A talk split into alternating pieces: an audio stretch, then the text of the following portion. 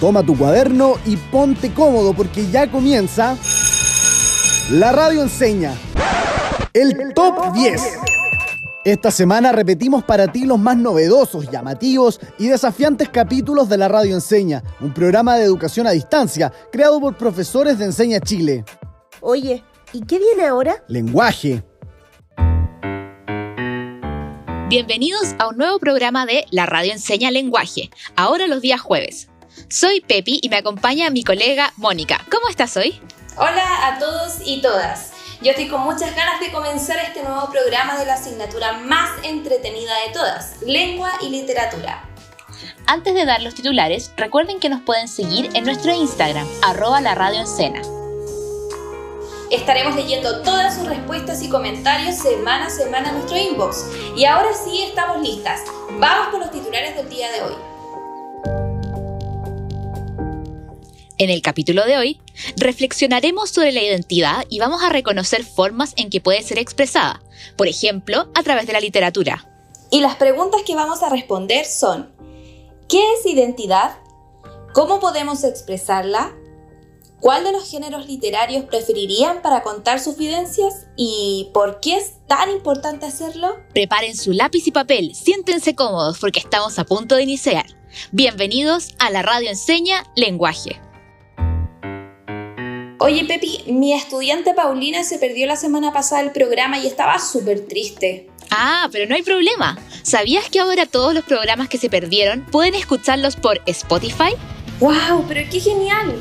Le voy a ir a avisar a la Paulina porque así va a poder aprender lo que vimos la semana pasada sobre las diferencias entre la ficción y la no ficción ¿Y en qué parte de la aplicación nos encuentran? Muy fácil.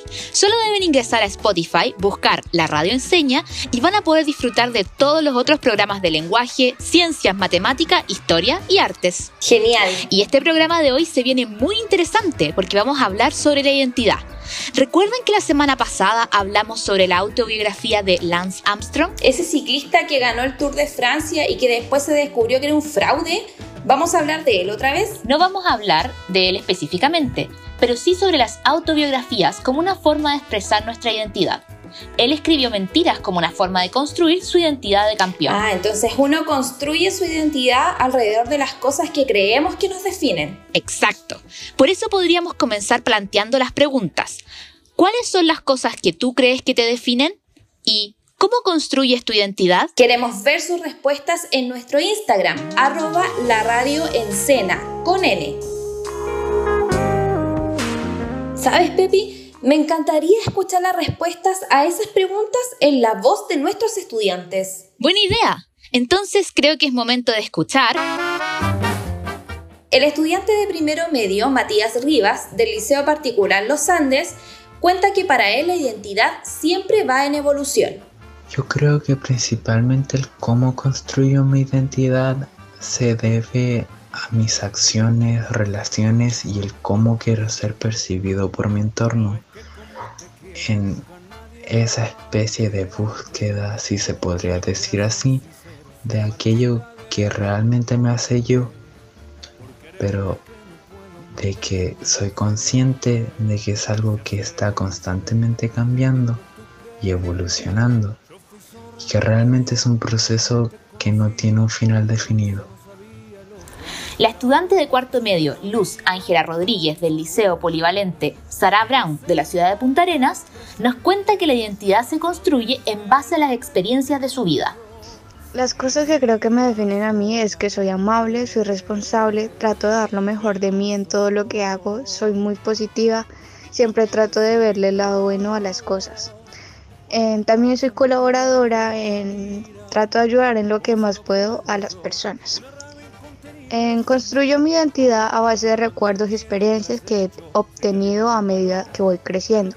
También quiero recalcar que tengo una buena educación de parte de mi familia. Siempre recalcan los valores que debo tener para servir a la sociedad como buena persona. Qué interesantes las respuestas de nuestros estudiantes. Pero antes de continuar, es momento de tomar lápiz y papel, porque entregaremos los conceptos claves de todo lo que aprenderemos hoy. ¿Están listos? Los conceptos claves son identidad, trascendencia, biografía, autobiografía, diario de vida y confesiones. Los repetimos una vez más.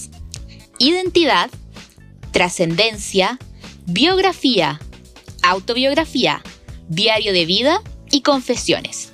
Y ahora sí, Mónica, estamos listas. Oye, Pepi, ¿te tinca si partimos con la definición de identidad? Me tinca. Mira, según la Real Academia Española, identidad es un conjunto de rasgos o características de una persona o cosa que permiten distinguirla de otras en un conjunto.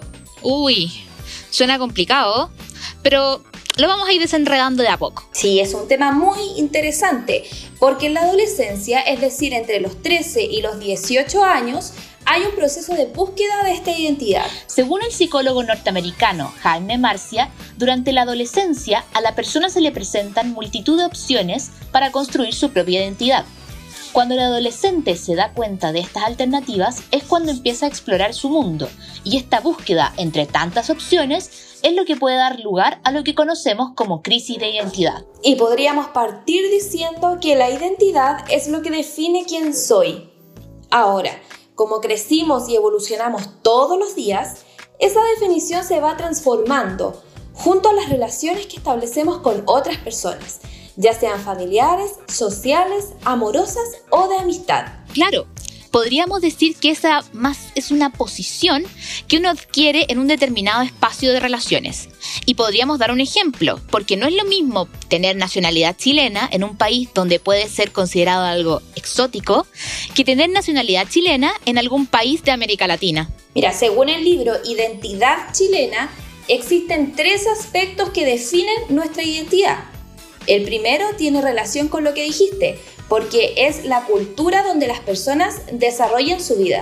Y todas esas características son culturalmente determinadas, es decir, no es lo mismo tener una religión en un determinado país que tener esa misma religión en otro país. No es lo mismo ser mujer hoy que ser mujer hace 100 años. Exactamente. El segundo aspecto que define la identidad es el cuerpo y otras posesiones materiales que tenemos. Esas cosas le entregan a las personas elementos de autorreconocimiento. Ah, por eso la gente que pertenece a un grupo, por ejemplo los K-Poppers, escuchan K-Pop, se visten como sus artistas favoritos e incluso aprenden a maquillarse de esa forma tan maravillosa o a hablar su idioma. Exacto, porque las cosas materiales como la ropa afirman la pertenencia de las personas a los grupos a cuales quieren pertenecer.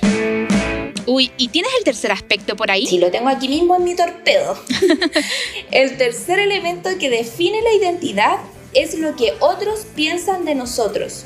Son esas opiniones que nos dan las que hacemos propias independiente de si son positivas o negativas. Uh, esta está un poco más compleja porque es algo sobre lo que no podemos tener control. Claro. Y ahí entran lo que nuestros padres o familiares esperan o piensan de nosotros y lo que nuestros compañeros creen de nosotros, por ejemplo. Uy, justo acá tengo un dato que da el psicólogo canadiense Erving Goffman. Él dice que esta idea de las expectativas puede existir incluso antes de que hayamos nacido. Por ejemplo, una persona puede tener una misión en la vida incluso antes de existir. Ah, como pasa con los herederos a la realeza. ¿Sabes que hace poco el príncipe Harry de Inglaterra renunció a todos sus derechos reales? Fue todo un escándalo. Exacto. Harry aún no había nacido y ya tenían expectativas familiares sobre él, y estas forman parte de su identidad. Y más encima se suma lo que espera de él todo el reinado, la prensa y la sociedad. Qué terrible debe ser nacer en una familia de la realeza y tener que cumplir con las expectativas de tanta gente. Oye, ¿y sabías que en Oriente los japoneses no escribían en japonés, sino que... espera, espera, espera. Eso no lo contamos nosotras. ¿Ah, no? Ah, tiene razón. Mejor que lo hagamos a través de nuestra sección El contextualizador. ¿Qué tanto sabes del Oriente y del budismo? Que en el primero hay países de culturas muy distintas a la nuestra y que el budismo se originó en el Oriente y que no es solo una religión, sino que también una forma de pensar. Perfecto. Y quiero agregar una cosita. El budismo es una religión colectiva eso quiere decir que hay ciertos oficios para los que una persona nació, como el de servir o el de comerciar. En la sociedad, cada persona tiene que cumplir su oficio. Ah, espera, ¿y por qué hablamos del budismo y de Oriente como un conjunto? El budismo fortaleció las ideas del colectivo que ya tenía Oriente. Te voy a dar un ejemplo. En el arte chino antiguo casi no tenemos nombres de pintores. ¿Y por qué? Porque a nadie le importaba que los reconocieran. A diferencia de Occidente, en que todos quieren distinguirse del resto, en China los pintores querían parecerse lo más posible a sus maestros. El mejor pintor era el que lograba desaparecer bajo la técnica de su maestro. Heavy la distancia, porque aquí nosotros queremos que nuestro nombre esté en todas partes. Yo no me imagino escribiendo una novela, por ejemplo, y que nadie sepa que fui yo quien trabajó en ella. Es que es una cosmovisión distinta. O lo era. Ahora, pensemos en Japón. En 1854 oficialmente se da término al Sakoku, que eran políticas del país para cerrar sus fronteras. Nadie podía salir o entrar, con riesgo de pena de muerte. ¿La pena de muerte? Sí.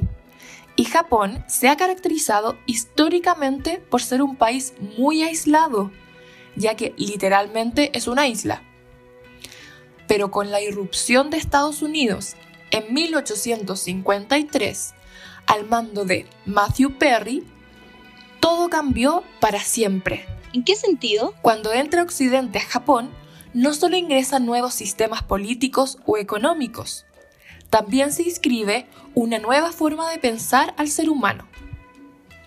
En esa época, el mundo estaba viendo florecer las ideas del romanticismo que es un movimiento cultural y artístico que ponderaba los sentimientos nacionalistas y que exaltaba la personalidad individual.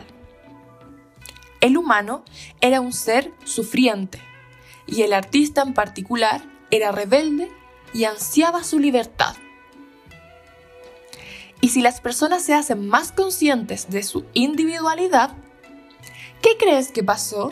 Que todos querían hablar de sí mismos. Algo así. Hubo una explosión en el arte, particularmente en el ámbito de la literatura.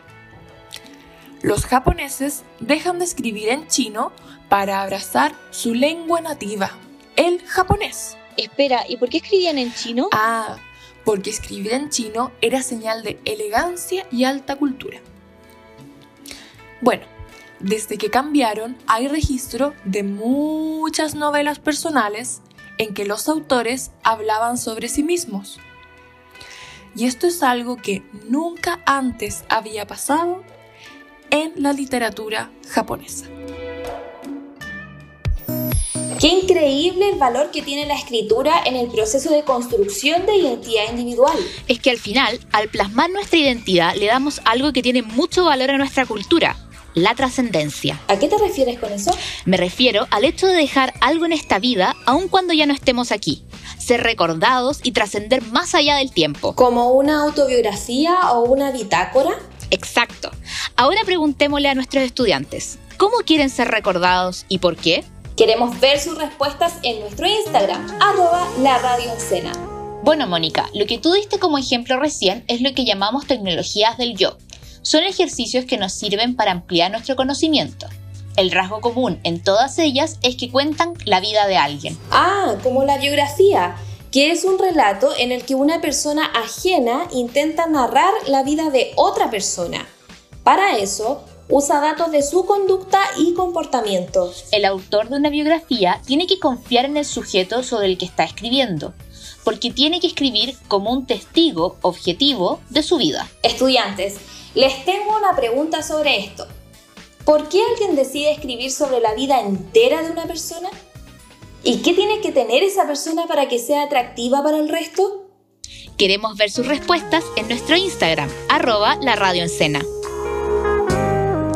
Oye, Mónica, ¿y qué pasa si quiero contar la historia de mi vida y no la de otra persona? Ya ahí entramos en otro terreno que es la autobiografía.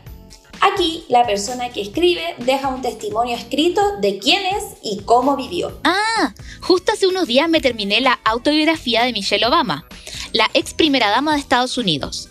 En el libro, ella habla desde su infancia en Chicago, pasando por su matrimonio con Barack y los problemas que tuvieron. Incluso termina cuando ella sale del cargo. Ella lo que hace es mirar hacia el pasado desde el presente, lo que implica que tiene un filtro que le ha otorgado la experiencia alcanzada con el correr de los años. Oye, Mónica, ¿tú alguna vez tuviste un diario de vida? Obvio que sí. Me encantaba escribir en él lo que pasaba en días especiales. No escribía todos los días, pero sí cuando pasaba algo importante o cuando quería desahogarme. Yo también tenía uno y le pegaba como recuerditos, boletos de micro, envolturas de chocolate. Pero como bien dijiste tú, todos los diarios de vida tienen la curiosidad de basarse en el hecho de que el día siempre tiene un fin. Claro, cada anotación en el diario tiene el valor de ser el reflejo de un momento breve al que se le atribuye una importancia enorme. Por eso no anotábamos todos los días algo o todo lo que pasaba en un día, sino lo que para nosotras era lo más importante. Ah, por ejemplo, Ana Frank. Cuenta en su diario de vida sobre lo que vivió cuando estaba escondida de los nazis. Recuerda incluso en un episodio que habla que juega con un gato, que es algo muy normal, pero ella le da cierta importancia. Y sabes que también existe otra forma de plasmar nuestra identidad en la escritura, las confesiones. Ah, yo tengo el diccionario aquí a mano. Déjame buscar qué dice sobre la palabra confesiones. A ver, espérame. Aquí está. La confesión es revelación, reconocimiento, declaración o manifestación de ideas o sentimientos íntimos y privados. En la confesión, el tema está concentrado en un acontecimiento particular de la vida del autor. Es un momento crucial en su vida que por razones religiosas, morales o intelectuales la cambia y le concede otro valor. A partir de aquel momento, esa vida ya no sigue igual y se transforma totalmente. Claro, un ejemplo clásico de este género son las confesiones de San Agustín. Él es considerado el padre de la teología, pero sus confesiones hablan de su vida antes de conocer a Dios. Una de las cosas sorprendentes es su interés por describir los estados del alma en una relación de amor. ¿Lo habrías imaginado de un santo de la iglesia? En realidad jamás se me habría ocurrido. Ha sido muy interesante este recorrido por los géneros discursivos de la biografía, la autobiografía, los diarios de vida y las confesiones. Todos ellos crean un registro de nuestra identidad como personas, de lo que somos. Por eso son tan importantes. Oye, Mónica, pero hay mucha gente que ha realizado el ejercicio de escribir sobre sí mismos en la historia. ¿Sabes quién nos puede dar más datos sobre eso? ¿Quién? El profesor Felipe, que viene a hablarnos en una de las secciones más bacanes. Es ahora de Letra Datos. Y con todo ese ánimo comenzamos con la sección más loca y esperada de nuestro programa, el Letra Datos. Hoy te vamos a contar información curiosa relacionada con la escritura y la identidad. ¿Estás listo? ¡Empecemos! El 14 de julio de 1789 fue el día de la toma de la Bastilla, que dio inicio a la Revolución Francesa, que acabó con la monarquía y la vida del rey Luis XVI, y que hoy se celebra como el Día Nacional de Francia. Sin embargo, en su diario de vida, el rey registró una sola palabra, nada. La razón, ese día no obtuvo presas en su cacería. Probablemente el diario de vida más famoso del mundo sea el diario de Ana Frank, escrito por Ana Frank desde junio de 1942, unas semanas antes de que su familia se escondiera de los nazis. Pero, ¿sabías que Ana escribió su diario? En la primavera de 1944, Ana escuchó un anuncio. Había que conservar todos los documentos que sirvieran para documentar la ocupación nazi de su país. Ella, al escuchar esto, decidió reescribir su diario, haciendo algunas modificaciones, pensando que algún día este se publicaría. El expresidente sudafricano y premio Nobel de la Paz, Nelson Mandela, fue el primer mandatario negro de su país. Su historia de vida es muy interesante porque antes de ser presidente estuvo 27 años en prisión por ser considerado un terrorista. Nelson Mandela escribió una autobiografía llamada Un largo camino hacia la libertad, que fue publicada en 1994, donde describe su niñez y adultez, además de sus años en prisión. Simone de Beauvoir, una de las principales intelectuales feministas, vivió un proceso complejo en la construcción de su propia identidad. Jean-Paul Sartre, un amigo y filósofo perteneciente a la corriente existencialista, le preguntó qué era ser mujer. Desde ese momento, ella comenzó a buscar la respuesta a su propia identidad como mujer. En su primer libro autobiográfico, Memorias de una joven formal, ella habla de sí misma y en el segundo, La plenitud de la vida, Simón se refiere a ella misma como un conjunto nosotras. Esto fue Letra Dad. Uno de mis libros favoritos es el que escribió Nelson Mandela en la cárcel, Un largo camino hacia la libertad. Muy recomendado. ¿Sabes que también hay una película sobre su vida basada en ese libro? Sin embargo, hay otra que te quiero recomendar. La protagonizó Morgan Freeman y se llama Invictus. Pero luego de conocer todos esos datos, creo que es momento de irnos a una pausa.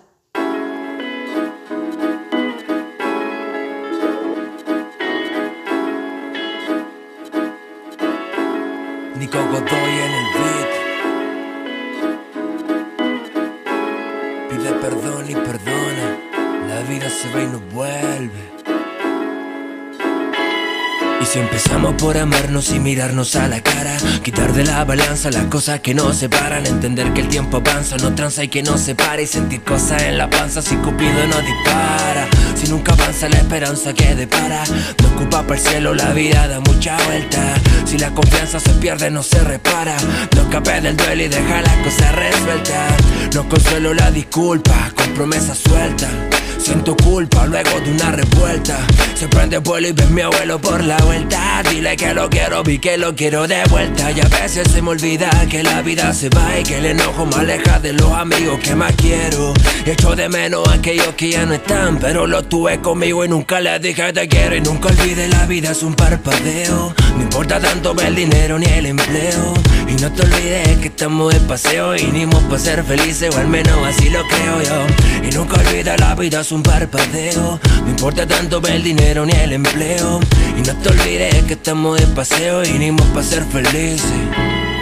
Es más fácil alejarse que asumir la culpa. Enojarse que pedir disculpas. Es mejor, oye, que el alma le culpa y ocupa lo que no sirve, también lo que te preocupa. Y ocupa bien el tiempo que se escapa y no vuelve. Tiempo que te atrapa y te envuelve. Tiempo con su capa todo resuelve. Y no ocupa para el cielo con pipa que se devuelve y vuelve. Pa' comprender el perdón y vuelve. Pa' aprender del error, vuelve. Sin aprender del amor, oye, vuelve. Y vamos a aprender ese plan sin prenda ni cadena. Bienvenidos de vuelta a la clase radial más entretenida del mundo. Aquí continuamos con nuestro programa de lenguaje en La Radio Enseña. Si entraste atrasado a clases, te contamos que estamos hablando sobre cómo a través de distintos relatos podemos ser capaces de registrar y construir nuestra identidad. Oye Pepi, a mí me encantan los cuentos. Creo que es hora de invitar a nuestros alumnos a escuchar nuestra sección del cuentacuentos. Así es. Y mientras lo hacemos, los invitamos a responder la pregunta, ¿qué importancia tiene registrar sucesos importantes de nuestra vida? Escuchemos. Ahora cuenta cuentos. El diario de vida Petra Gins, el joven de 16 que fue asesinado en el holocausto. ¿Qué? No. Cuéntame. Uf, es una historia de película. Durante la Segunda Guerra Mundial, en una ciudad de Europa llamada Praga, vivía un joven judío llamado Petra Gins. Durante la guerra, este joven escribió un diario de vida, pero tuvo que dejar de escribir cuando fue enviado a un campo de concentración donde tenía que hacer trabajo forzado. Conocemos poco de lo que hizo ahí, pero sí sabemos que hizo más de 200 dibujos y fundó una revista, hasta finalmente ser asesinado. ¡Qué terrible! ¿Y qué pasó con lo que escribió cuando vivía con su familia en Praga? Sus padres escondieron todo en el ático de su casa, los dibujos y el diario de vida. ¿Y con los dibujos que hizo en el campo de concentración? Al finalizar la guerra, algunos fueron donados por sobrevivientes al Museo del Holocausto de Jerusalén pero esta historia sigue en el espacio. 2003, un astronauta israelí se llevó un dibujo al espacio llamado Paisaje Lunar, que había hecho Petra para homenajear a las víctimas del holocausto. Pero hubo una tragedia. Cuando al transbordador espacial le faltaban solo 16 minutos para regresar a la Tierra, la nave se desintegró. ¿Murieron todos? Sí, fue una tragedia. Todos los noticieros del mundo mostraron lo que había pasado. Responsabilidad y seriedad. HR.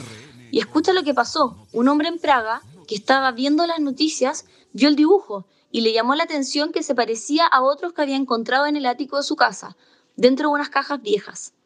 Para salir de las dudas, este hombre se contactó con el Museo del Holocausto, quienes se contactaron con la hermana. ¿Y ella los reconoció? Pertenecían a su hermano, eran los dibujos y el diario que sus padres habían escondido en el ático de esa casa durante la guerra. ¡Qué increíble historia! Él nunca imaginó que miles de personas íbamos a leer sus escritos. Exacto, y gracias a lo que escribió, hoy podemos saber mucho sobre lo que pasó en esa terrible época. Qué increíble que incluso cuando estaba en el campo de concentración siguió pintando. Es que la pintura es otra forma de expresión sobre uno mismo para construir identidad. Claro que sí. Existen muchas formas de expresar nuestra identidad. Por ejemplo, el autorretrato es una de las formas más profundas de análisis que tiene el artista. Y no solo en la pintura se puede encontrar el autorretrato, sino que también en la música. René, ven, vamos a estudiar. Sí, te voy a hacer una pregunta. Tú me la contestas. ¿Con qué partes del cuerpo jugaban pelota los indios taínos? Lo que estamos escuchando es René, la canción en que el cantante residente relata aspectos de su vida. En él, ella habla de su divorcio y de la soledad profunda que experimenta. Muchos músicos han explorado en este género para ir expresando a través de sus canciones su visión de mundo y de ellos mismos. Yo te tengo un ejemplo nacional. Por mi piel morena borraron mi identidad. Me sentí pisoteado por toda la sociedad. Me tuve que hacer fuerte por necesidad. Fui el hombre de la casa. Esta es Anita Tijoux. En esta canción que se llama Mi Verdad, habla de la discriminación por su piel morena, lo difícil que fue mantener su hogar desde pequeña y lo importante que fue la calle para aprender sobre la vida. Pero incluso podemos ir más allá de la música. Por ejemplo, las series autobiográficas son una gran forma de identidad. Una que a mí en lo personal me encantó y a mi mamá también es la serie Luis Miguel. Ahí se cuentan detalles de su vida como que nació en Puerto Rico, que habla perfecto italiano, que su padre lo explotaba o que su mamá desapareció en un momento muy importante de su vida. Incluso él mismo aparece durante un primer capítulo, pero aparece como un extra, en una escena de una fiesta, no como sí mismo, si mal no recuerdo. Estoy esperando la segunda temporada. Bueno, pero hemos hablado todo este rato de grandes producciones. Sin embargo, es importante dejar en claro que no tienes que ser un experto para plasmar tu autorretrato. Ay, espérate, se me ocurre un ejemplo. Lo que hizo Natalie Rosenthal en el Instagram. Mira, ella mostró un dibujo de sí misma en un live, pero la verdad es que debo confesar que me reí muchísimo porque no se parecía en nada. Claro, pero no se trata de hacer una imagen calcada, sino el poder representarte a sí mismo con lo que nos identifica, los colores, sus aros, sus animales. Los invitamos a ustedes a no tener miedo y atreverse como Denise. Nos pueden enviar sus autorretratos a nuestro Instagram, arroba la radio ¡Wow! Acabo de ver la hora. Ya se nos está acabando el programa. Ah, pero antes nos queda nuestra parte favorita.